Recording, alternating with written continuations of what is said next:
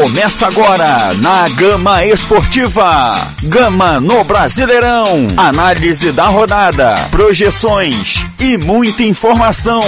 Gama no Brasileirão.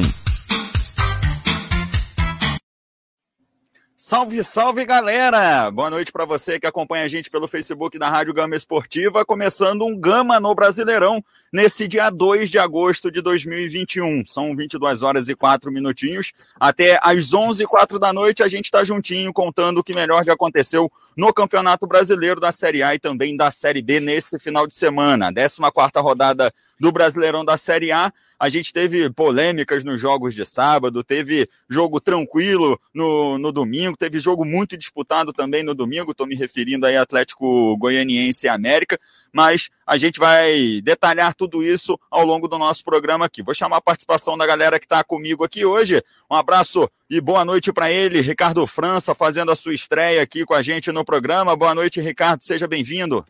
Boa noite, Henrique. Boa noite, João, Gabriel, a todos os nossos ouvintes. Feliz por estar aqui participando desse programa e vamos esmiuçar o que foi a rodada desse final de semana do Campeonato Brasileiro. Muita coisa para falar sobre os clubes da Série A e da Série B do Brasileirão, Henrique. É verdade. Boa noite, João Guimarães, da calorosa Porto Alegre, participando aqui com a gente. Seja bem-vindo, João. Boa noite, Imagine. Boa noite, Ricardo. Boa noite, Gabriel Luiz, ouvintes da Rádio Gama Esportiva.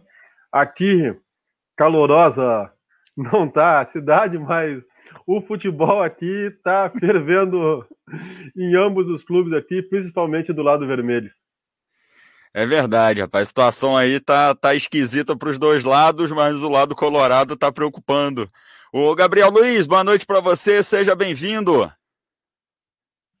Boa noite, Imagine. Boa noite, Ricardo, João, todo mundo que tá ouvindo aí a Gama Esportiva, cara. Saudade de vocês, saudade de estar aqui nesse programa. Tem muito tempo que eu não venho aqui, cara, nesse programa. Já tem uma semana, imagine. E ó, falar uma coisa pra vocês, cara. Ai, ai. Depois o pessoal fala assim: pô, esse rapaz ele só vive no programa reclamando do Vasco. Olha, cara. Não tem como não reclamar, não, imagine. A situação tá complicada, cara. Chamaram o Lisca, mas ainda não deu, né? Tá difícil a situação pro Vasco da Gama.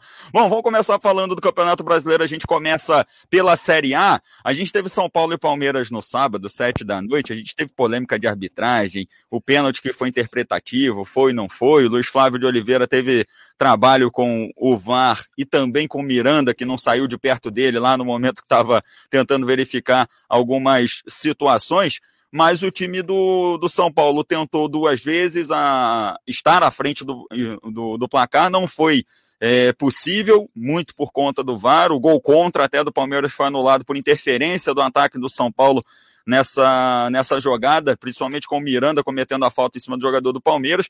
Mas o São Paulo empatou com o Palmeiras em 0 a 0 num clássico do final de semana pelo Campeonato Brasileiro que a gente não consegue colocar na balança se é um clássico, aquela famosa.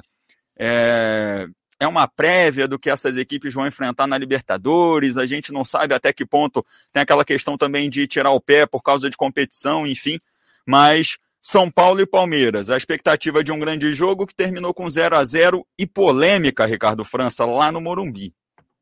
É, um clássico normalmente ele já é polêmico por natureza, né? Então, quando depois da, da, da, do VAR, as coisas ficaram até um pouco mais complicadas. Eu gosto muito do VAR. Eu acho que o VAR chegou realmente para revolucionar o futebol, corrigir algumas, é, algumas incorreções, né, que o futebol deixava é, ocorrer. Só que tem alguns lances, por exemplo, o lance do, do Miranda, concordo, é um lance de, de, de regra, é um lance onde o Miranda faz o toque no Patrick de Paulo, atrapalha o lance. Agora, o lance do pênalti do Gustavo Gomes, ele é interpretativo. Às vezes, para mim, não é uma situação, mas para o árbitro da partida é. E foi o que ele interpretou. Então, eu, eu não acho essa interferência do VAR em lances interpretativos benéfica para o futebol. Acho que tem que prevalecer a decisão de campo. Errada ou não, eu, na minha opinião, não foi pênalti. Mas na opinião do Luiz Flávio, foi pênalti. Então ele tinha que sustentar, manter a opinião dele, botar na marca do pênalti e depois ele ser cobrado da, da, da maneira que deveria ser cobrado. Agora, todos os lances, o VAR vir querer interpretar, e olha, e quem estava no VAR era Pélix Bassol, né, cara? Pélix Bassol a gente sabe, já conhece aqui do Rio de Janeiro. Infelizmente, ele, ele comentando, você quando vê o Pélix Bassol comentando a arbitragem, é, é, chega a ser até engraçado, porque ele critica os caras com os erros que ele cometia e cometia muito. O Pérez Bassol era um, era um árbitro, ao meu ver, nota, nota 5 para baixo. E hoje ele é quem comanda, quem dá a palavra final. É, o VAR chegou, não acho que não era essa a intenção do VAR. Ele está tirando a autonomia do, do árbitro. O árbitro, às vezes, marca uma determinada situação com medo, com receio. A mesma coisa é o bandeiro, o auxiliar. Então, é, é preciso dar mais autonomia para o árbitro. Se o lance é interpretativo, como foi o lance do pênalti a favor do, do Palmeiras, o lance do Gustavo Gomes em cima do Marquinhos, deixe ele interpretar, deixe o árbitro fazer o que ele tem que fazer. Ele, ele é, pressupõe que ele é um cara preparado para aquilo. Ele estava a um metro do lance e ele, e ele, na interpretação dele, enxergou que houve a, a, a, ação faltosa do zagueiro da equipe do Palmeiras, derrubando o Marquinhos e marcou o pênalti.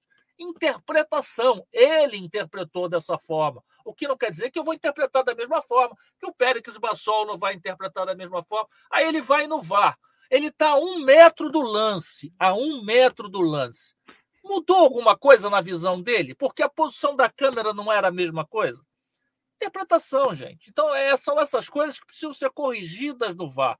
Um lance de impedimento, um lance como foi o lance do Miranda no Patrick, onde há a, a, a influência do zagueiro no, no jogador que estava na jogada, que era o Patrick. Ok, legal. Mas um lance de interpretação só causa tumulto e atrapalha o espetáculo. E a gente viu o São Paulo e, e Palmeiras tumultuadíssimo. Um, um jogo que era para ser um grande clássico, São Paulo brigando para sair de uma zona de rebaixamento, numa situação muito ruim, o Palmeiras brigando por uma liderança, e a gente vê, ao invés do lance ser decidido na, na no, no, campo, o VAR dando o seu show particular, que aliás é o que vem mais acontecendo no futebol brasileiro ultimamente, às vezes para o bem, às vezes para o mal, Henrique. É verdade, rapaz. O VAR veio para ser protagonista do, do nosso futebol, né? João Guimarães, o Choque Rei teve essa polêmica toda, um 0 a 0 mas a gente não consegue dizer que é aquela sensação pro clássico que vai acontecer pela Libertadores, né? Competições diferentes. E eu, pelo menos, enxergo que são competições onde o, o, os jogadores, né, no, no, meu ponto de vista, volto a frisar isso, meu ponto de vista, bota na balança, né, tem aquele peso, Libertadores e Campeonato Brasileiro, e aí no Campeonato Brasileiro dá aquela aliviada? Ou é diferente, o, o João? Não, para mim são duas competições completamente diferentes. Tá? O Campeonato Brasileiro é um campeonato de pontos corridos, então não é uma partida decisiva e às vezes o empate pode ser bom para os dois. Num jogo de Copa, principalmente no jogo de volta, chega o um momento depois dos 30 do segundo tempo que o jogo está classificando um e eliminando o outro. Então, um vai ter que buscar o resultado de qualquer jeito. Então, ou busca na bola, ou busca na raça, ou busca na superação. Então, para mim, são duas coisas completamente diferentes: campeonato de pontos corridos e Copa.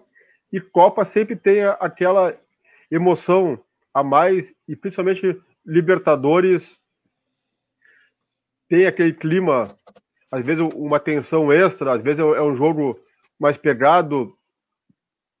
Também provavelmente acredito que a arbitragem seja estrangeira, então os critérios são completamente diferentes.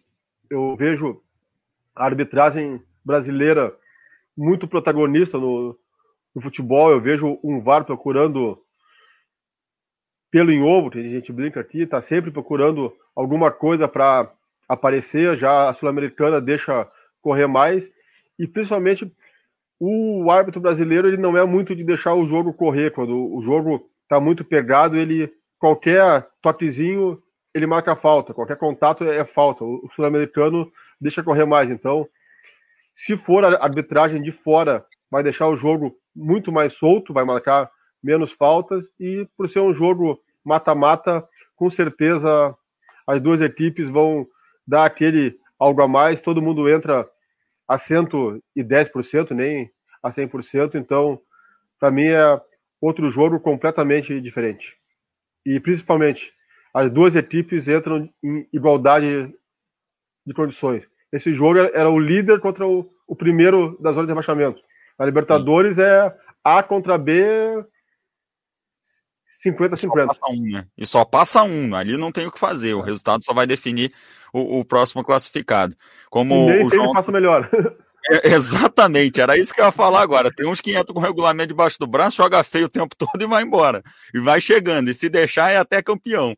O João adiantou pra gente aí, ó, a tabela do Campeonato Brasileiro. O Palmeiras é o líder, tem 32 pontos. O São Paulo, com um empate, chegou a 12 pontos, mas é o primeiro dentro da zona de rebaixamento. Gabriel Luiz, para a gente fechar o assunto do choque rei, o São Paulo tem condições, né, pelo elenco e, e, pelo que a gente vê também dentro de campo, de sair dessa situação incômoda na tabela, né, na zona de rebaixamento do Campeonato Brasileiro, tá junto com o América Mineiro, Grêmio, que é o nosso próximo assunto, e Chapecoense mas a gente tem aquela esperança que o São Paulo consiga sair dessa zona de rebaixamento aí, né? É, imagine, o time do São Paulo é, é um time bom, né? É um time com qualidade. Isso a gente já sabe. É, o Crespo vem fazendo um bom trabalho, só que é muito engraçado como como os times conseguem jogar de um jeito um campeonato e de outro jeito outro campeonato. É, como muda a cabeça do jogador, né? De um campeonato para outro. Não sei se eles acham que um campeonato vale mais que o outro. Realmente é, é algo não dá para entender. A gente vê um caso não tão parecido, mas vamos colocar assim, tipo Botafogo, por exemplo, o Botafogo é um ele, ele visita a visita que todo mundo quer, porque não ganha fora de casa. Em casa já é outra coisa. Então, é, é, diferente, né? É complicado, estranho você ver essa, essa mudança de comportamento nos jogadores, mas não são todos os times. A gente vê aí o Flamengo que joga dentro de casa e fora de casa do mesmo jeito. É... E só falar, imagine, dessa questão do VAR aí, cara, é impressionante como no Brasil até o que vem para ajudar atrapalha, cara. É, é, impressionante. A gente, cara, é igual jogar em Itaquera. Jogar em Itaquera é muito complicado, cara. Para os times Caiu. do Rio e do Flamengo, porque aí, né?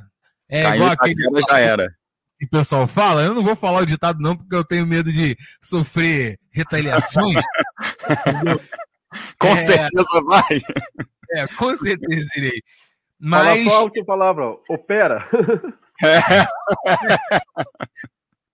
Eu lembro um jogo que o Vasco foi jogar contra o Corinthians. Cara, um gol de mão do jogo com bandeirinha, com, com árbitro, quarto árbitro ali, do lado da trave. Ele não viu aquilo.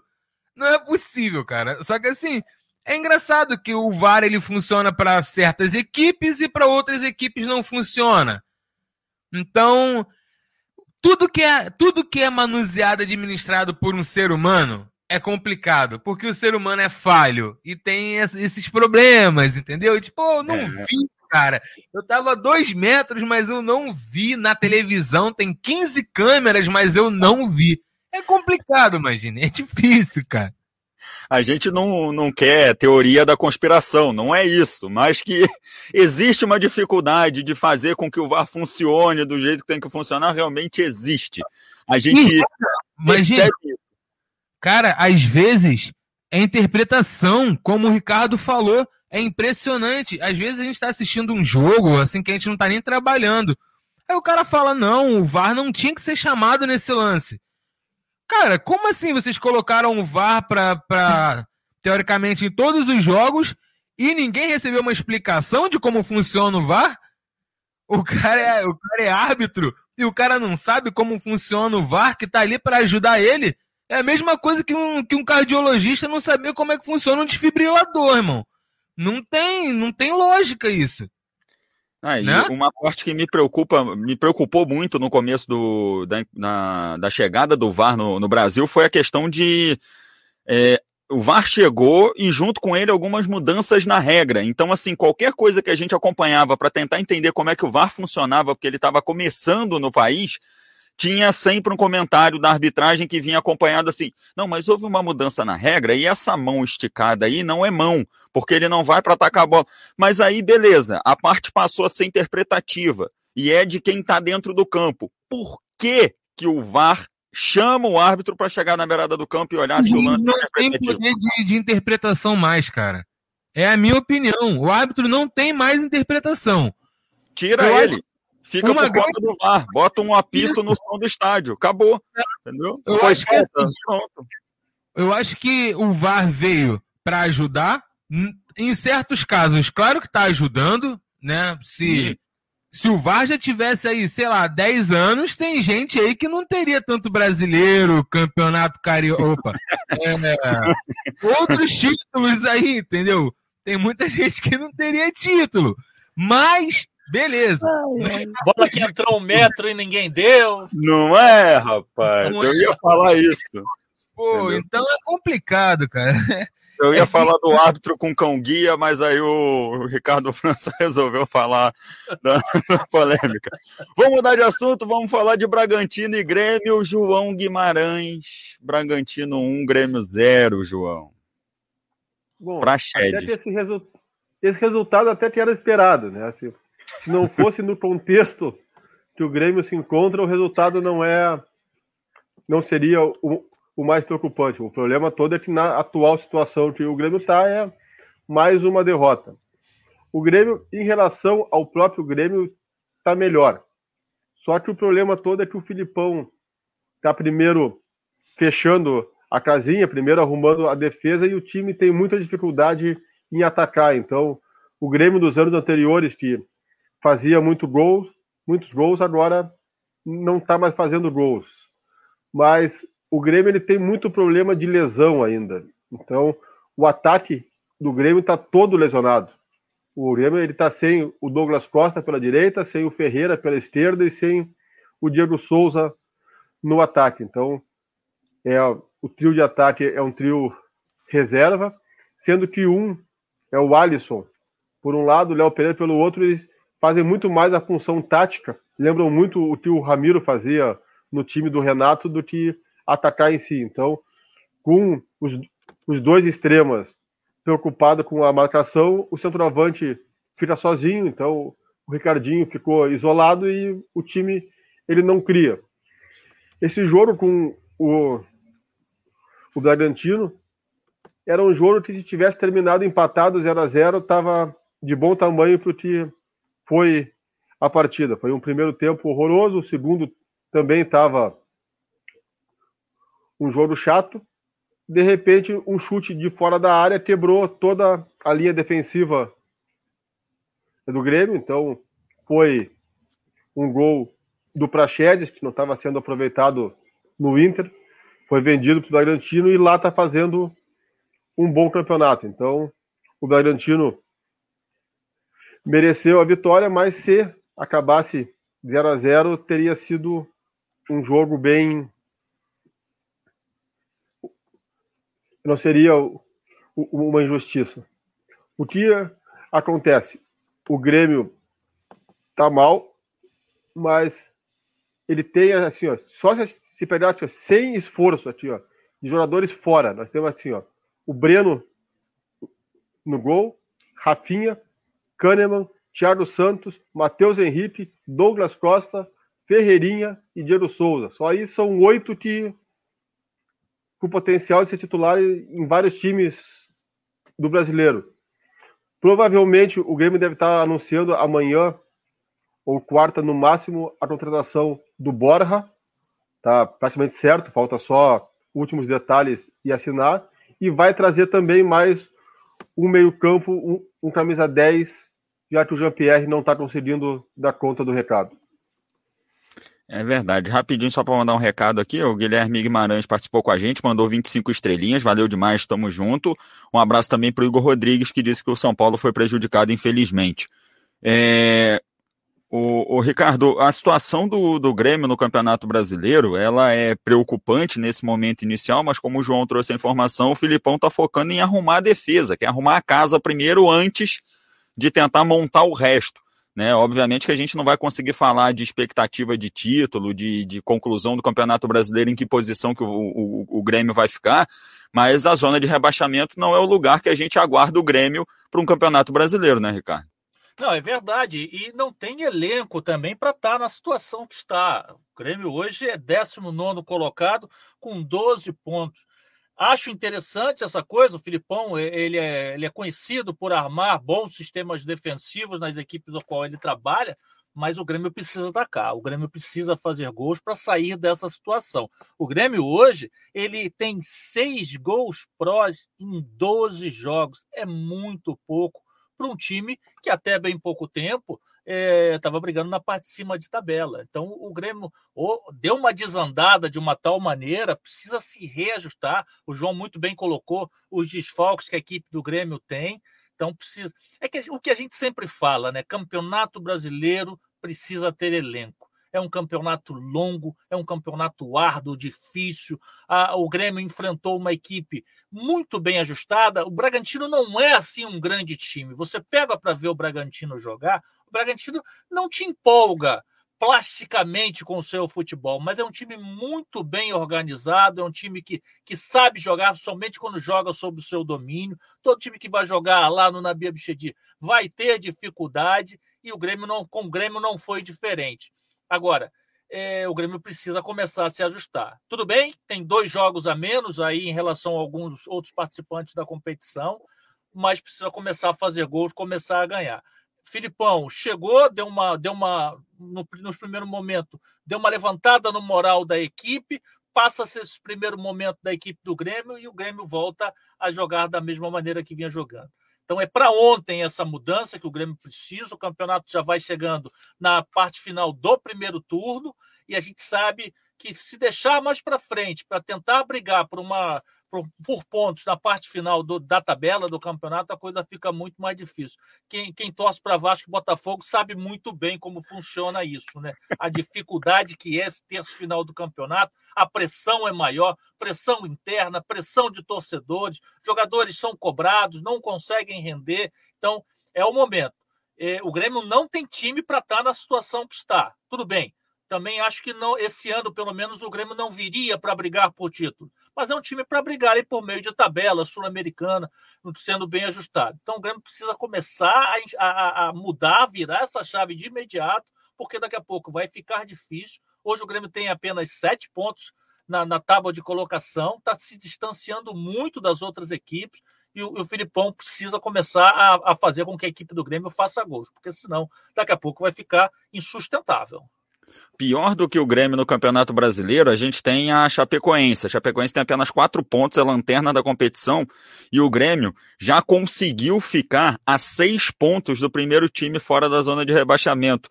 Gabriel Luiz, o Cuiabá é o clube que está na 16 colocação, tem 13 pontos e o Grêmio está dentro da zona de rebaixamento com 7. Você também acredita nessa recuperação do Grêmio na sequência do campeonato? Então, imagine, é, há muito tempo, quando, quando a gente estava conversando e debatendo sobre é, o campeonato, né, e foi falado sobre, sobre o Grêmio. Eu lembro que a gente conversou sobre o Grêmio. Ah, o Filipão tá chegando, sei lá o quê.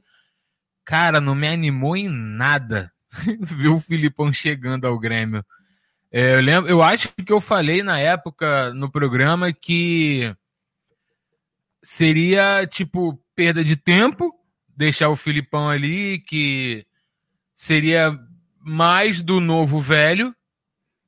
Com todo respeito ao Filipão, ele tem uma história muito bonita e tudo mais. Só que, sério, a gente já viu, né? O último trabalho do Filipão em algum time grande de, de Série A na época não, não foi. Né? Então. Foi troféu brasileiro, né? não, não, na Série A que eu digo. o último dele. Grande. na Série A que eu digo grande.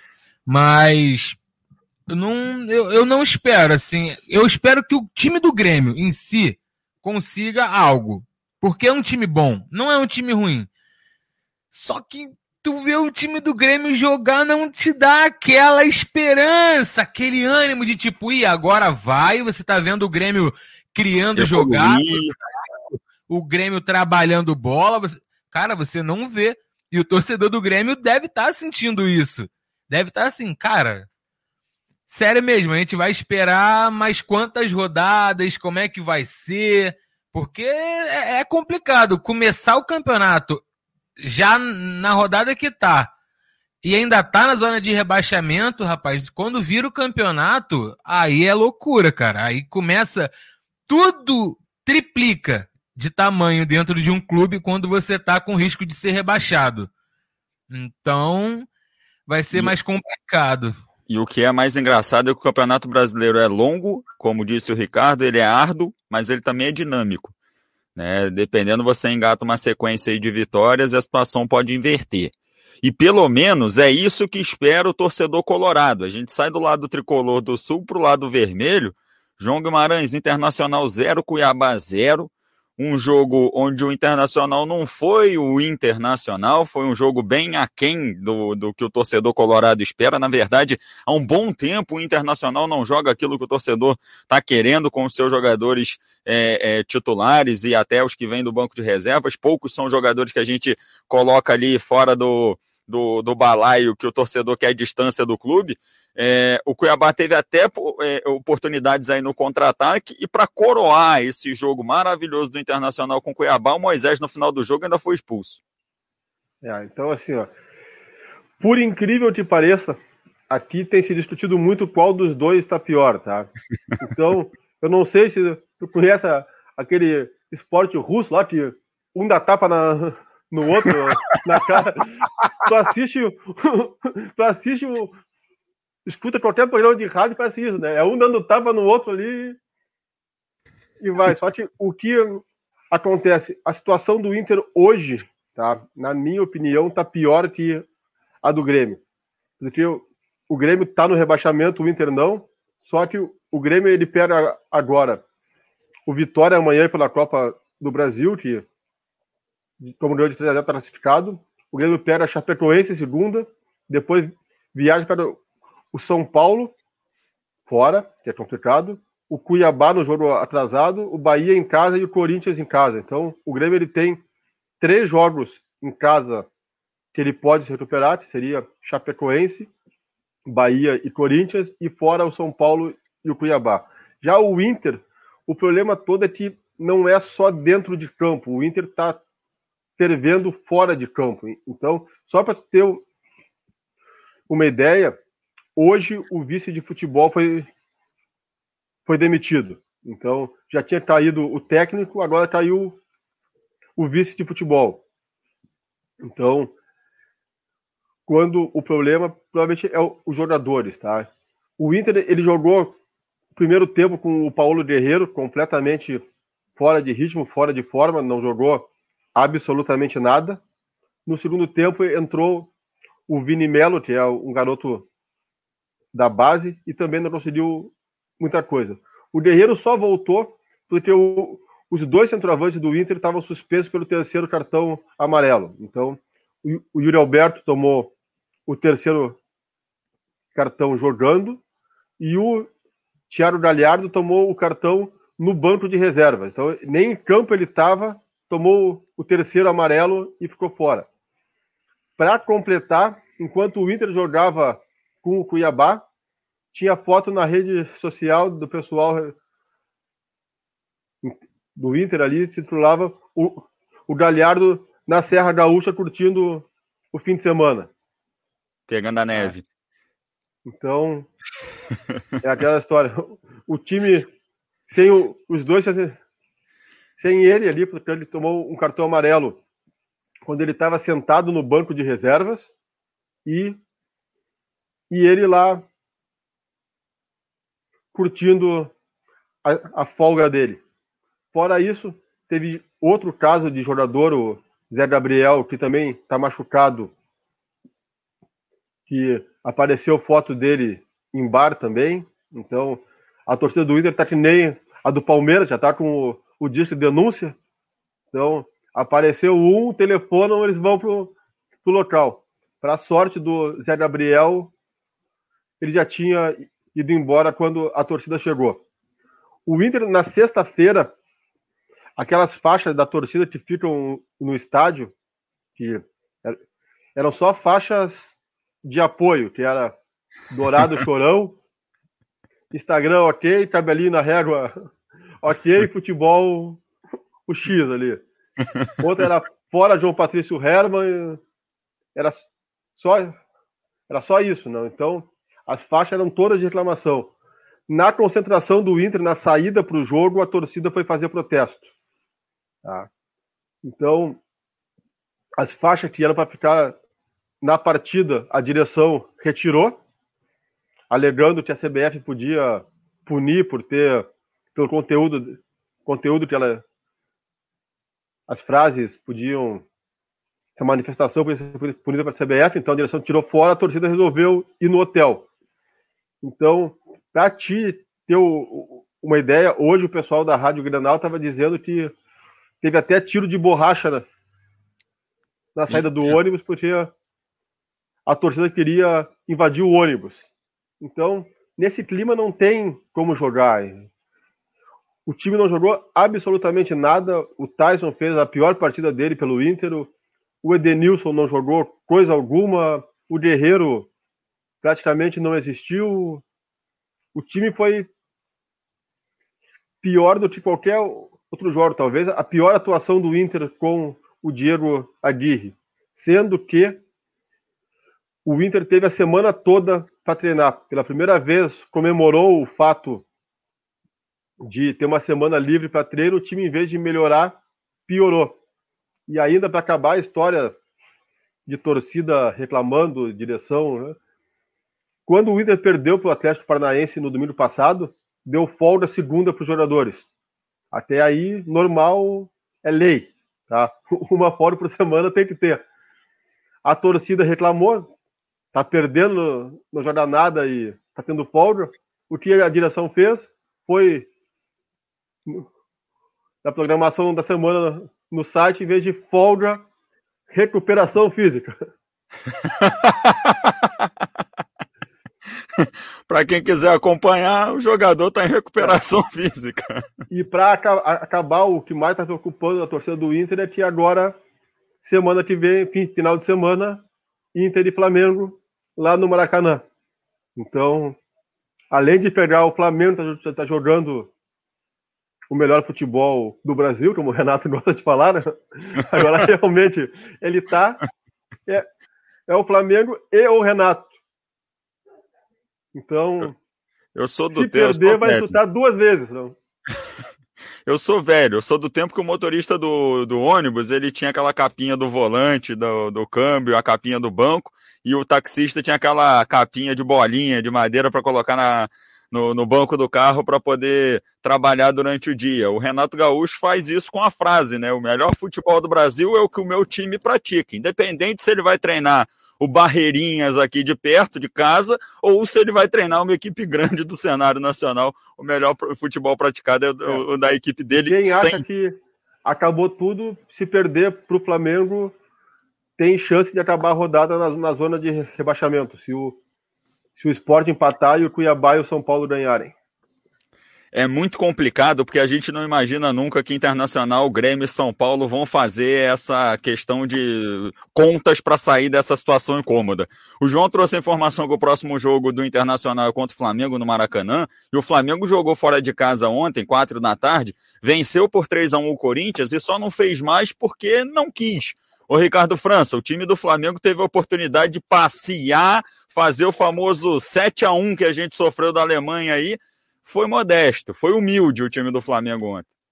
É, o time do Flamengo é muito bom, principalmente da parte, a parte ofensiva, do meio para frente. O Flamengo é, tem uma grande equipe, né? Bruno Henrique recuperando sua grande fase, seu grande momento. O Everton Ribeiro voltando a jogar bola. O De Arrascaeta também muito bem na partida, além de contar com o banco. É, ele, o Renato troca o Gabigol e bota o Pedro, que seria titular em todos os outros clubes que disputam a Série A e é banco na equipe do Flamengo. Michael voltando a ser aquele jogador é, com, de velocidade, efetivo, que aparece para o jogo, não se omite, que, que, e, e vem fazendo uma grande partida é, o Flamengo hoje é, tem, tem feito grandes jogos. Agora o Flamengo tem um problema. O Flamengo, quando ele é atacado, a, a, defesa do Flamengo, o sistema defensivo do Flamengo, ele deixa a desejar. O Flamengo ontem, como você bem falou, Henrique, era para ter ganho o jogo de 5, 6 a 0 numa equipe do Corinthians omissa durante a partida, uma equipe do Corinthians que veio a campo para não perder de muito da equipe do Flamengo. Então, a gente precisa também analisar esse um gol que o Flamengo tomou e aquela bola na trave no final do jogo, que por muito pouco não leva um jogo para 3 a 2 uma partida fácil, justamente por essa fragilidade do setor defensivo da equipe do Flamengo. Então, o Flamengo é. Quando você assiste o jogo do Flamengo, você sabe que o Flamengo é um time que vai atacar e vai atacar muito. E que se a equipe adversária não tiver uma boa, uma boa organização defensiva, com certeza vai tomar de três para lá. Isso você pode ter certeza. Tamanho o volume de jogo, a ofensividade que aplica a equipe do Flamengo. Os laterais descendo o tempo todo, é Felipe Luiz pelo lado esquerdo, o Isla, é a intensidade no campo ofensivo, a intensidade na hora de roubar a bola, dando aquele sufoco, adianta as linhas, não deixa o time jogar. Isso é sem dúvida alguma o time do Flamengo, quando se porta ofensivamente, é um time desculpe a palavra, mas é endiabrado do meio para frente. Agora, quando a equipe adversária consegue furar essa, essa, marcação, essa linha adiantada da equipe do Flamengo e expõe o seu sistema defensivo, aí é um Deus nos acuda. Flamengo, o Renato precisa buscar esse equilíbrio. O Renato, o Renato vai jogar é, contra equipes que estão brigando no escalão mais acima, que são um pouco mais organizadas na parte é, defensiva e que vão para a trocação contra a equipe do Flamengo. Então precisa ter, precisa ter cuidado com isso. Claro, ficar feliz porque o Flamengo vem fazendo grandes jogos ofensivamente. O, o Flamengo, é, na maioria dos jogos, tem goleado, mas precisa ficar atento a esse sistema defensivo precisa tomar cuidado. Gustavo Henrique, o Léo Pereira, a marcação da entrada da área do Flamengo, a meu ver, ela é falha, ela deixa. Porque o Flamengo é um time que joga e deixa jogar. Então precisa tomar muito cuidado com isso. O Flamengo é. precisa buscar esse equilíbrio, porque um grande time ele é equilibrado defensiva e ofensivamente. Então o Flamengo já conseguiu atingir o patamar é, ofensivo excelente, muito bom a gente vê pelos números que tem aí. Meteu 5 a 0 no Bahia, ganhou de goleada do Defensa e Justiça e agora venceu 3 a 1 com o Corinthians dentro de casa, fez três gols. O Corinthians que não costuma tomar tantos gols dentro de casa mas precisa tomar mais cuidado na parte defensiva. Renato precisa é, é, se cuidar. A cobertura dos laterais né, continua muito falha. O, o, Diego, a meu ver, ele não se encaixa como um volante. O Flamengo tem que, é claro, arrumar um lugar para todos os jogadores, os grandes jogadores, mas é, eu acho que o Ilharão acaba muito sobrecarregado nesse sistema de marcação na entrada do Flamengo. Então, quando o, o time como o Corinthians se omitiu em atacar, beleza, ótimo Flamengo. E mesmo omisso, o Corinthians conseguiu chegar a fazer um gol e ainda meter uma bola no final, na trave. Então é preciso realmente que o Renato encontre esse equilíbrio na equipe do Flamengo. Mas ofensivamente, o Flamengo está dando show. Gabriel Luiz, o Flamengo de 2019 está tendo aquele famoso espelhinho agora para 2021? É, imagine, o Flamengo conseguiu fazer algo que o torcedor estava querendo, né? O Renato fez algo que era o que o torcedor queria ver que era aquele Flamengo de 2019. Tenho é, algumas ressalvas realmente, porque os, os times estão enfrentando o Flamengo já com medo, cara, que às vezes é, sabe, não pode entrar em campo. Como o Ricardo falou na questão do, do Corinthians, cara, o Corinthians parecia que não estava jogando em casa, parecia que estava, sei lá, que ali era Real Madrid, sei lá, ABC de Natal. Não, não, não sei, cara, o que estava acontecendo naquele jogo. É claro que o, a entrada do Renato, né? O, o, Renato ali, ele fez uma mudança com, de astral que é nítido né? Não, não precisa ser flamenguista ou estar tá ali acompanhando para você ver a diferença do clima, né? Entre Renato Gaúcho e Rogério Ceni. É, eu estava vendo hoje na televisão e o pessoal falou.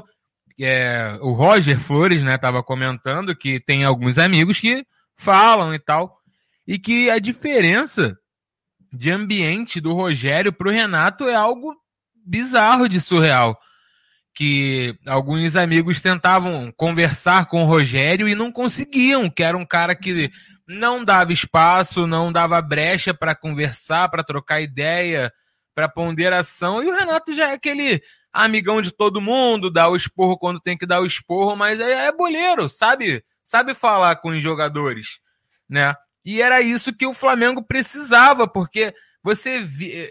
eu, eu usei uma uma analogia no, uma vez aqui que o, o, Davi até foi o Gabriel, se eu não me engano, concordou. Eu achava que o, o Rogério Ceni era um, um, cara que tinha acabado de tirar a carteira dirigindo uma Ferrari. Então, era fez complicado. Autoescola, fez autoescola num Uno e aí, é. a primeira aquisição dele é uma Ferrari logo no começo. Exatamente, você não consegue, você não vai dar conta, você precisa saber primeiro dirigir ali o Fox, Aí depois tu passa subindo de categoria devagarinho, né, cara? Pega um Cobaltzinho 1.8, tranquilo, que já tem um motorzinho melhor. Depois tu vai pra Ferrari, irmão. E o, e o, Renato não. O Renato já, já pode ser considerado um instrutor de autoescola, né? Já tá calejado, já tem um currículo, né, incomparável com o do Rogério, não tem muito. E como ele autodenomina, né? Melhor autoescola é a dele, com certeza. Por isso. O, Renato já treinou Madureira no calor de 40 graus da Conselheiro Galvão, né, cara? Sim, já, já tirou essa onda, né? Então, assim. Imagina, imagina o Rogério lá em Conselheiro Galvão, imagine, com aquela roupinha dele, toda social na beira do campo. Aquele sol de Madureira. Não. Eu de camisa polo na cabine, tava desesperado, passando mal já, tu imagina ele, tá doido, rapaz. Se bem que ele treinou Fortaleza de camisa social, né? Suou, é, mas suou bastante. É, lembra como é que ele ficava na beira do campo, né? Pingando. É. Meu Deus, aquilo aqui horrível. Quero desver esse tipo de cena. É, esse é Adilson Batista, nossa senhora, você lembra do Adilson também? Caraca, o maluco ficava ensopado na beira do campo, cara. Que coisa horrorosa. Segue, imagine. Segue só de. O Corinthians foi derrotado pelo Flamengo por 3 a 1 O Atlético Mineiro recebeu o Atlético Paranaense e venceu por 2 a 0 O jogo que teve também a expulsão do Vargas na segunda etapa, 2 a 0 O Vargas fez o gol de pênalti, o Neto concluiu aí a vitória. O jogo aconteceu ontem. O Bahia foi derrotado pelo esporte, fora de casa, por 1 a 0 o gol aos 43 da segunda etapa.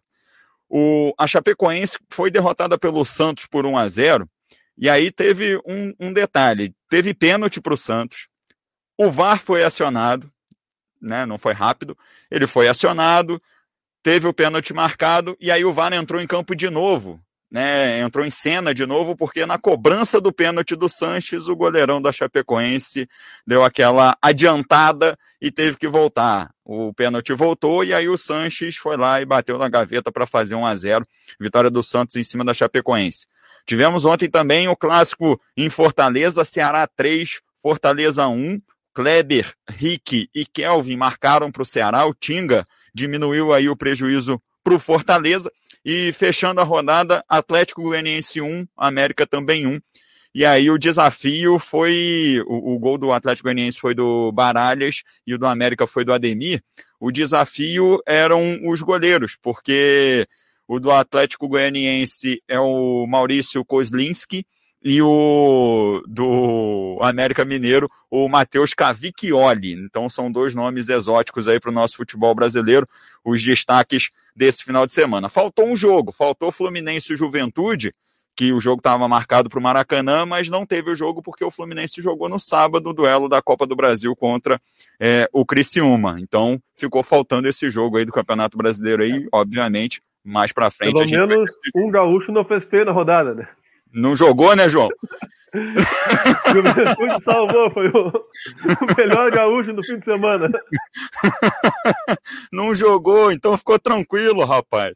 Que até o Brasil de Pelotas passou sufoco lá no Bento Freitas contra o Sampaio Correia. A situação tá difícil para a galera do Sul nesse Campeonato Brasileiro. Pra gente... Pode falar, o Gabriel.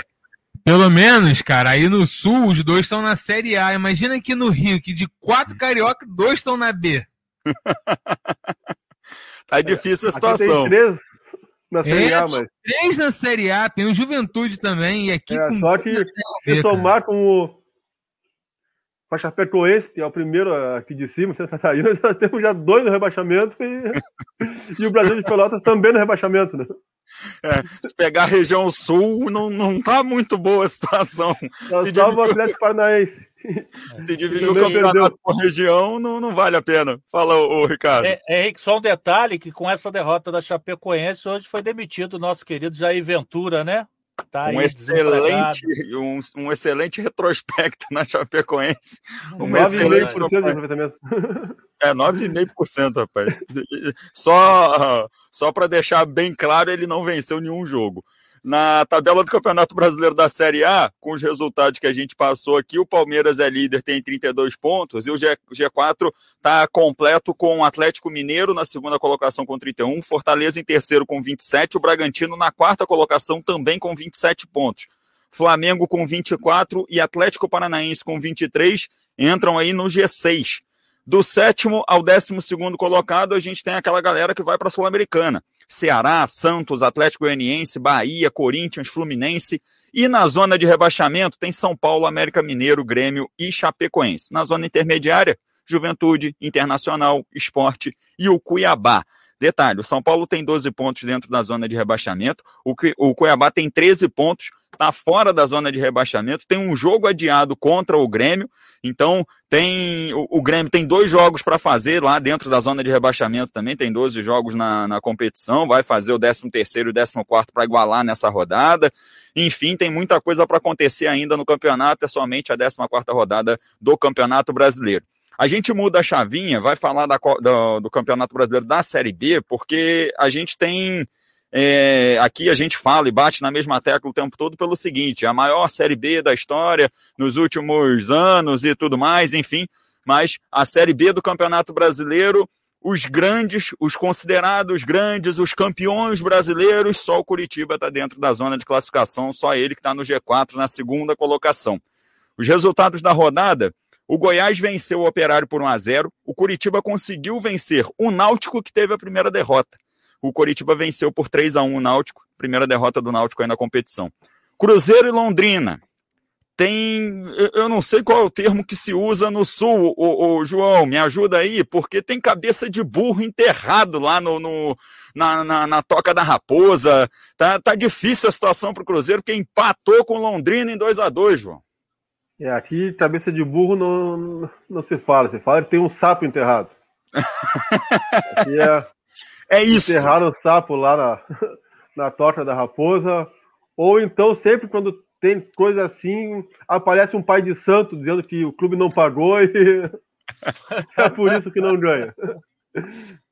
Mas o Cruzeiro realmente, quando a gente pensa que não ter ou piorar, acaba piorando, né? Então, está na zona de rebaixamento, tá certo que tem a mesma pontuação da Ponte Preta e do Vitória que estão fora, mas o problema todo não é a questão de cair. Eu acho que o Cruzeiro não deve cair, apesar de que tem muito mais chance do que o, o Grêmio e o São Paulo que estão na, na zona da Série A. Mas o problema é que o Cruzeiro tem 13 pontos, o Havaí tem 26 então, é o dobro. Eu estava fazendo essa conta na semana passada com, com um amigo meu e justamente era essa questão, né? A gente já está chegando na 16 rodada do campeonato, daqui a pouco na 19 a gente vai ter a metade, o primeiro turno se encerrando. E tá faltando ponto aí para o Cruzeiro e o segundo turno, o, o, Ricardo França, vai ficar difícil para tirar essa diferença, porque o Náutico disparou, né? A gente pode dizer que, que, que esses clubes deixaram o Náutico disparar, chegando a 30 pontos. E o Havaí não está muito longe, não. O Havaí está com 26 pontos, né? Tá a 4 da liderança ali, mas, meu amigo, está muito longe da zona de rebaixamento. É até pelo futebol praticado pela equipe do Cruzeiro, né? Quem assiste a equipe do Cruzeiro jogando futebol é dá pena. É, é um time realmente que deixa muito a desejar ah, dentro do campo. Eu acredito, assim como o João, que a equipe do Cruzeiro ela não caia, não, não deve ser rebaixada, deve escapar por ali. Mas a situação do Cruzeiro em brigar por um acesso à Série A do ano que vem, acho pouco provável. Tá, é, e já perdeu é, alguns jogadores, né, que já foram negociados. O Matheus, inclusive, aqui fez o, o, gol contra o Vasco da Gama, é, já, não joga mais, já foi negociado não está mais na equipe do Cruzeiro. Então, a tendência é que, com o decorrer da competição, ainda perca algumas peças que enfraqueça ainda mais o elenco da equipe do Cruzeiro. É, tudo é complicado para o Cruzeiro hoje. É, o elenco mediano para ruim, a, os problemas financeiros que vêm afetando bastante a equipe do Cruzeiro, problemas administrativos, a incerteza dentro, de dentro do clube, você não, não sabe o que vai acontecer no dia de amanhã. Então o Cruzeiro sofre um, um, um muito. Essa temporada do Cruzeiro é para o Cruzeiro tentar ficar ali quietinho, se manter na Série B, porque o futebol que o Cruzeiro apresenta e o problema que o Cruzeiro, o Cruzeiro tem nessa temporada são gravíssimos, são é, difíceis de ser contornados. Então, é, se manter ali na Série B para o ano que vem, para começar um 2022 de maneira diferente, tentar vir um pouco mais organizado, armar um time um pouco mais competitivo para que possa brigar pelo um acesso em 2023. Se a gente hoje já comenta que Vasco da Gama e Botafogo com 22 pontos, já vai ter dificuldade, já vai entrar nas últimas rodadas do campeonato, se não melhorar, é, é, lutando muito para tentar um acesso. Agora você imagina o Cruzeiro hoje na penúltima colocação, com 13 pontos e com os problemas que tem, e com os, um, um, elenco que não é lá essas coisas. Então, é, é acredito que sim, saia da zona de rebaixamento, mas que não suba para o ano que vem. Gabriel Luiz, o Cruzeiro escapa? Rapaz, pelo futebol que tá jogando, acho complicado. Concordo em tudo que o Ricardo falou. Acho que o Cruzeiro principalmente está perdido fora das quatro linhas, né, Henrique? Muita a situação não tá fácil. É, muita coisa aconteceu no Cruzeiro, muita gente de má fé no Cruzeiro, usando o Cruzeiro para, né, ganhar dinheiro e sem se importar nem um pouco com, com a instituição, que agora está aí. A gente vê um campeão brasileiro da Copa do Brasil, um time que vocês lembram? Everton Ribeiro, Pedro Rocha, entre outros, que encantava o Brasil com um futebol que era bonito de você ver, né? Arrascaeta, cara, Ricardo Goulart, oh, qual é, cara? Era um time bom de se Sim. ver. Aí agora tu olha, cara, é de chorar, maluco. Você vê o time do Cruzeiro jogar, cara. É desesperador, é, um, é, é, desesperador que você o, o, time não consegue acertar cinco passes, mano. O time do Cruzeiro é muito, muito, muito. Sei lá, cara. Falta tudo no Cruzeiro. Falta vontade, qualidade. Falta tudo. E aí, o, o Mozart, né, que era o técnico do Cruzeiro, também já foi. Demissão, é porque vocês não estão vendo porque é só áudio, mas eu fiz aspas. Pediu demissão do Cruzeiro, né? Nesse esquema louco que eles fizeram aí para conseguir trocar de técnico e aí agora Luxemburgo é. pode pintar no Cruzeiro. Também o Cruzeiro já falou Dorival Júnior. Posso é. ser sincero com vocês? Se eu sou eles, eu não vou. Não vou. eu não, não. Luxemburgo precisa se, esquentar a cabeça com, com, com Cruzeiro, imagine. Precisa então, mas eu acho que já chega na fase do desafio, não? Pô, que desafio, Luxo. O Luxemburgo tem 70 anos, cara. Vai, vai jogar dama. Joga xadrez. Desafio é amigo da ele, praça, veio, ele, veio, ele veio com essa de desafio no Vasco e caiu junto com o Vasco. Eu não sei se ele vai, top, Não, não sei se ele vai topar dois anos seguidos. Não, desafio nada. Fica em casa. Tá mó frio, Covid. Não faz isso não, cara. Vai jogar sueca na praça, né, cara? É, cara. Pô, não. Se eu sou Luxemburgo, eu não vou não, cara. Eu acho loucura. Além de Cruzeiro 2, Londrina 2, tivemos também Guarani 1, Vila Nova 4, Vitória 0, Havaí 0, Brasil de Pelotas 1, Sampaio Correia 2. Tá difícil a situação também no Bento Freitas, hein, João Guimarães? Tá, o pior é que o Brasil de Pelotas, além de estar nessa posição, tá igual ao Cruzeiro. O time é ruim. É o pior time do Brasil de Pelotas do, dos últimos anos. É, A gente, a gente acaba sendo Ai. obrigado, né, João, a assistir esse jogo porque os grandes estão lá. E eu tenho assistido realmente alguns jogos do Brasil de Pelota. Olha, João, é realmente o que você falou. É Dói. muito ruim. Dói a retina. É, e também foi demitido o treinador também saiu do o Tecate foi demitido provavelmente vai entrar talvez eu não sei se contratou já falavam em Klemer Bolívar vai técnico gaúcho aqui ver se faz uma mudança lá tentar pegar perto de casa, que é para não ter um desgaste maior, né? Vai tentar de qualquer forma.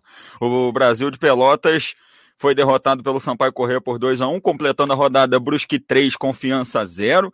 O Remo venceu o CSA por 1 a 0 e aí teve também CRB 1, Ponte Preta 1. E Botafogo 2, Vasco 0. Gabriel Luiz 2 a 0 para o Botafogo. Lisca doido de um lado, segunda derrota no terceiro jogo. Ele fez um pela Copa do Brasil com a equipe do Vasco. E o Anderson Moreira engatando a terceira vitória seguida no comando do Botafogo. Ele que chegou bem, né? Chegou no Botafogo, o time venceu o primeiro jogo, ele foi expulso, fez de tudo que podia e não podia, mas o Botafogo consegue a terceira vitória, Gabriel. É, imagine falando do Vasco, cara. É complicado porque a gente o, o Lisca chegou no Vasco, aí deu aquele, né, aquela coisa, caraca, vamos mudar o astral do Vasco. Mudou no primeiro jogo, que o Lisca nem na beira do campo tava, né? O Vasco foi, fez aqueles quatro no Guarani, iludiu alguns torcedores, né? É, Alguns torcedores se iludiram com aquele 4 ali do Vasco. Alguns falaram tem algo errado. E esses que falaram que tinha algo errado estão vendo aí que realmente tinha. Né? O time do Vasco é muito limitado, Henrique. O time do Vasco é muito limitado. Assim, tem jogadores com o mínimo de qualidade? Tem. Mas é muito, muito limitado o time do Vasco, principalmente na parte defensiva. O meio-campo do Vasco não consegue se ajeitar de jeito algum, cara. É Andrei, é Galaça, é Bruno Gomes. Que Bruno Gomes, cara, se eu sou da diretoria, eu deixo seis meses sem jogar, mano. Cara, não é possível. Não é possível. O cara entra e é expulso. Volta, toma amarelo. Amarelo, é expulso. Toma amarelo. Cara, não é possível. Não tem psicólogo no Vasco pra tratar esse garoto. O que que tá acontecendo? Compra um saco de boxe, bota lá no vestiário, deixa ele batendo, descarrega a raiva no. Sei lá, vai jogar um FIFA, joga um, um CS. Não é possível, cara. Vai tacar pedra na cara dos outros, vai fazer alguma coisa para aliviar esse estresse aí, cara. Andrei, o Andrei é inconstante de um jeito. Não só ele, né? Não, mas assim, daquela, daquele meio do Vasco, cara, é bizarro, mano. Cara, o Andrei tem dia que ele joga super bem, tem dia que ele não acerta um passe. E coincidentemente é o jogo que o Vasco perde. É impressionante, cara. Agora, a gente precisa destacar. Tem torcedor do Vasco que eu ia falar uma gíria que ia ficar ruim. Tem torcedor do Vasco que admira muito o Castan, né? Só que eu já sou daquele tipo de torcedor que realmente vocês estão é, levando em conta o que do Castan? É o fato dele ter ficado no Vasco mesmo com o Vasco caindo? Ou é porque o Castan é bom? Não. Porque assim, galera, Hernando e Castan na zaga do Vasco tá um Deus nos acuda, irmão. Bola na área do Vasco, não sobe um. Irmão, a não faz gol naquela zaga do Vasco ali de cabeça. Com certeza. Os caras não conseguem marcar bola aérea, Henrique. É impressionante. O gol do Botafogo. Não Marca vai a bola. rasteira, vai marcar bola aérea como? Não, então. bola- o segundo gol foi rasteiro, cara. O Botafogo veio tabelando no campo do Vasco com uma facilidade. Agora, uma coisa eu tenho que No enaltecer primeiro aqui. também. O- É. É isso que eu ia falar. No primeiro tempo, tem que enaltecer duas coisas. Os laterais do Botafogo resolveram jogar esse jogo aí, porque um funcionou na primeira etapa, que foi pelo lado esquerdo, saiu o gol rapidinho, com dois minutos de jogo, e o segundo conseguiu um passe de bicicleta no meio-campo ali, uma acrobacia a lá Rebeca Andrade. Ele conseguiu fazer um passe pro, pro Oyama, deixar o, o, o, o Daniel no- numa condição muito boa para finalizar, porque o time do Vasco não conseguiu marcar nem no primeiro, né? No, no lance do primeiro gol, ninguém apareceu para dar o bote e, e o, o Botafogo quase não fez o primeiro gol porque a, a bola dividida na hora da finalização foi entre o Chay e o Navarro, dois jogadores que eram para finalizar estavam quase brigando ali para ver quem ia chutar a bola pro gol. E no segundo gol, a zaga do Vasco subiu, porque era uma falta a favor do Vasco praticamente no último lance do jogo. Bateu a falta na barreira, todo mundo ficou olhando a bola subir, ninguém voltou para marcar. E aí o Botafogo conseguiu, milagrosamente, bota aqui, né, entre, entre vírgulas, encaixar o contra-ataque. E saiu o segundo gol para decretar a vitória. O Vasco tinha a oportunidade de empatar e tomou o segundo gol. É, Agora, agora o Henrique, é, já é uma coisa crônica, né? Você fala dos laterais do Botafogo conseguirem fazer a jogada, é porque a marcação dos laterais do Vasco da Gama são terríveis. É só você lembrar no jogo contra o São Paulo, no gol do que o Benítez faz um lançamento longo, numa bola lenta, nas costas do Zeca, que o Castan não chega para fazer cobertura. E, e o Rigoni chega na frente dos dois. São, é, é, são jogadores, os, os laterais do Vasco não sabem marcar. Avançam, se mandam, vão embora, às vezes avançam ao mesmo tempo, uma coisa que não existe no futebol. Eles vão embora. O Vasco tem dois volantes que não sabem fazer cobertura. As- os dois zagueiros do Vasco são pesados, são lentos. O Castan não consegue se antecipar em nenhuma jogada. E é- aí é, os caras deitam e rolam nas costas dos laterais do Vasco da Gama. Então, o Vasco da Gama, é, é, defensivamente, é muito ruim. É muito ruim. E quando o Cano não resolve na frente, acabou. A gente passa em branco, como foi nos dois últimos jogos. É, é, se, é, se conceituou no Vasco da Gama a jogar com dois caras espetados nas laterais. Essa vez foi o Léo Jabá de um lado e botou o Morato no outro. Cara, o Morato não dá para jogar dessa forma. Não. O Morato tem que vir por dentro. E botou É- é o o Morato 10. aberto de um lado e o Cano fica passando fome na frente, porque a bola não chega. Não vai esperar que o Cano venha no meio buscar jogo, armar jogada, porque o Cano não é assim. O Cano é aquele finalizador, aquele cara que dá o toque final na jogada. E se você não armar a jogada para esse cara, ele vai morrer de fome, preso no meio dos zagueiros. E esse foi o Vasco da Gama. O Léo Jabá aprontando uma correria louca por um lado, o Morato encaixotado pelo outro e o time morto. Os laterais não jogaram, não, não apareceram, com falha no sistema defensivo. O, o Gabriel falou do, do Bruno. O, o- Vasco da Gama tem uma base legal. É uma base que se é, é, hoje em dia se valoriza muito ganhar título na base. Mas a Uhum. base, para mim, ganhar título é legal, é importante, faz parte do, do currículo e faz parte de um clube vencedor como é o Vasco da Gama. Mas se perdeu a essência, que é corrigir os erros do garoto quando sobe. O Bruno Gomes comete tanta falta porque ele se posiciona mal. Ele chega atrasado em toda jogada. E ele acaba cometendo as faltas, essas faltas duras que ele faz, porque não foi corrigido na base. Eles tiveram que catapultar o moleque para cima muito novo, não fez a transição de maneira correta, como muitos estão fazendo. Eu estou vendo muita gente criticando o MT. O MT joga fora de posição. O MT, a maioria das vezes, tem que jogar como volante no Vasco da Gama para cobrir subida de lateral. E o MT não é isso. O MT é aquele 10 clássico que vem buscar o jogo, vem amar. E a gente está queimando várias peças porque faz uma transição louca. A gente está subindo um monte de moleque, está queimando um monte de moleque, está queimando uma geração. Por quê? Não se tem, não se, não se corrige. O Vasco não corrige erro dos jogadores da base. E a gente acaba passando a mão na, mão, na cabeça dos moleques, o que é errado. E aí, daqui a pouco, esses moleques estão aí, ó, sumindo pelo mundo, e o Vasco Sim. da Gama queimando toda uma geração. Então é preciso ter cuidado na hora que se sobe um atleta de futuro. São joias que precisam ser lapidadas. A gente está pegando um moleque de 17 anos, pum, e jogando no profissional. Eu já estou com medo do Andrei do Sub-17, que é um baita de um volante, um baita de um jogador, mas que tá ainda precisa muito. ser corrigido em vários Sim, aspectos. Mas daqui a pouco, ó, a necessidade vai fazer com que ele salte do Sub-17 e vá para o profissional e vai ter cobrança de profissional e com vários erros que precisam ser é, é lapidados, mudados. Então, é, essa, essa urgência que o Vasco tem de fazer jogador para o profissional, para vender, inclusive, porque é, toda hora se, se, planta uma notícia que o Bruno Gomes está indo para Roma, o Bruno Gomes está indo para não sei para onde, entendeu? Então é essa necessidade que o time do Vasco da Gama tem hoje de querer forçar a subida desses atletas, está queimando toda uma geração, não está abastecendo de maneira correta o time profissional e o Vasco da Gama fica aí dessa pasmaceira, jogando esse futebol medonho, ridículo, e perdendo para o Botafogo, que não tem nada a ver com isso. Fez uma partida correta, não foi um grande jogo que o Botafogo fez, fez um gol logo no começo, assumiu uma postura reativa na partida, atraiu o Vasco da Gama e jogou no contra-ataque. Vasco da Gama, sem objetividade nenhuma, acabou perdendo o jogo por 2 a 0 e merecidamente, porque o Botafogo, mesmo não tendo a bola, foi melhor e foi mais é, audacioso quando tinha posse de bola para atacar do que o Vasco da Gama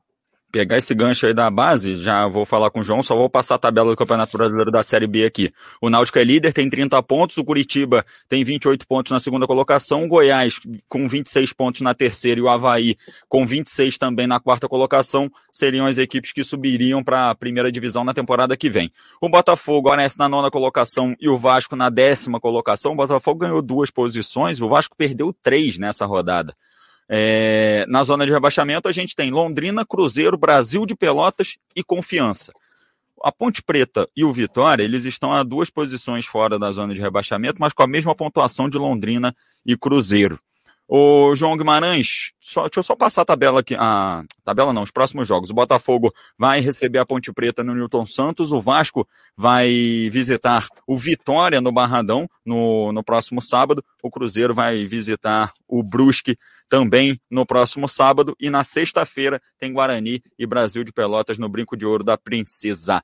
O João Guimarães, o, o Ricardo trouxe a informação da base, né, que a gente está queimando muito rápido os jogadores da base é, no profissional, muito em função da, da questão financeira, né? Assim como todo tempo a gente tem um jogador que está sendo mandado para a Europa, na maioria das vezes essa notícia vem acompanhada de penhora de alguma coisa.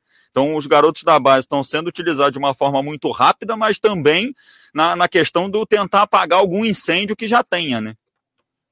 É, a questão toda é que hoje a venda de jogadores é a maior fonte de receita de todos os clubes. Não fala em verba de TV, mas a venda de jogadores é o que sustenta os clubes. O único problema é que hoje, jogador da base que não tenha um empresário ou um padrinho forte, não joga. Tu pode ter no teu bairro um novo Pelé, que se ele não tiver um empresário, ele não chega em um clube Sim. de Série A. Então, os jogadores chegam, mas o clube vende, mas 30% é de não sei quem, 10% é do outro, e o clube tem 60%, 50%, 40%. E o, o que está atrapalhando muito o futebol é que se tu bota o guri da base para jogar, ele não renova e daqui a um ano, dois anos ele sai de graça. É assim, tem um caso aqui em Porto Alegre que um zagueiro do Grêmio chamado Juan. O Juan ele é o reserva imediato do Jeromel e do uhum. Kahneman. O Juan é um jogador que se firmou esse ano. O contrato dele termina no final do ano que vem. Então, houve um boato aqui que a multa dele para o exterior é um preço, para o Brasil é outro bem mais baixo se falou aqui que o Renato teria ele que o Flamengo ia pagar a multa que para o Brasil seria de 22 milhões de reais, algo em torno de 4 milhões de dólares. Por causa disso, o Grêmio está vendendo ele para o Sassuolo da Itália por 6 milhões de euros. Um jogador que ano que vem vale, vai valer muito mais. Mas se não vender, na metade do ano que vem ele assina um, um pré-contrato e sai, ou se não vender por 6, o Flamengo vem para 4 e, e leva. leva ele. É difícil, é uma sinuca de bico aí que a gente no futebol brasileiro está muito refém nessa história recente. E aí a pandemia ainda apareceu para agravar a situação, a gente só vai tendo, como diria o, o, o, famoso sertanejo clássico, né? A gente só vai tendo evidências de que a situação vai ficar cada vez pior. Desculpa a piada ruim, mas inevitável. O Campeonato Brasileiro na próxima rodada tem Esporte Bragantino na sexta-feira, Atlético Paranaense e São Paulo no sábado, Palmeiras e Fortaleza no sábado, Cuiabá e Bahia também no sábado. Aí no domingo tem Santos e Corinthians, América e Fluminense, Juventude, Atlético Mineiro, Flamengo e Internacional, Ceará e Atlético Goianiense. E na segunda-feira tem Grêmio e Chapecoense. A gente vai encerrar o nosso programa Gama no Brasileirão, que volta na segunda-feira, às 10 da noite, ao vivo na Rádio Gama Esportiva. Ricardo França, valeu demais pela companhia. Parabéns pela estreia e tamo junto. Forte abraço. Obrigado, Henrique. Valeu pela estreia. Espero voltar mais vezes na bancada. Gostei muito. Uma última informação. Hernanes, o Profeta, já está em Recife deve assinar a qualquer momento ser anunciado pela equipe do esporte. Show de bola. Gabriel Luiz, valeu demais pelo carinho, pela companhia. Tamo junto.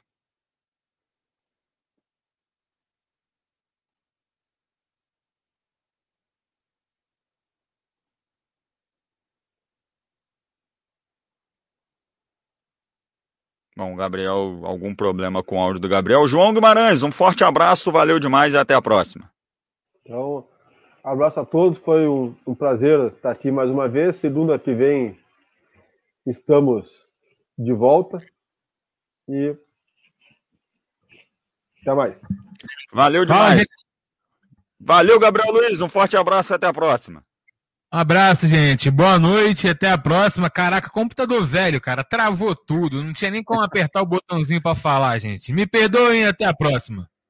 Valeu demais. Obrigado para você que acompanhou a gente na Rádio Gama Esportiva pelo Facebook. Segue a gente nas redes sociais, arroba Gama Esportiva, e você vai ter toda a nossa agenda aí da semana, com Olimpíadas e tudo mais. A gente está atualizando todo dia. Então você vai seguindo a gente, vai compartilhando também, beleza? Forte abraço a todos, fiquem com Deus e até a próxima. Rádio Gama Esportiva, sempre contando a história. Toda segunda, 10 da noite, Gama no Brasileirão. Análise da rodada, projeções e muita informação. Gama no Brasileirão.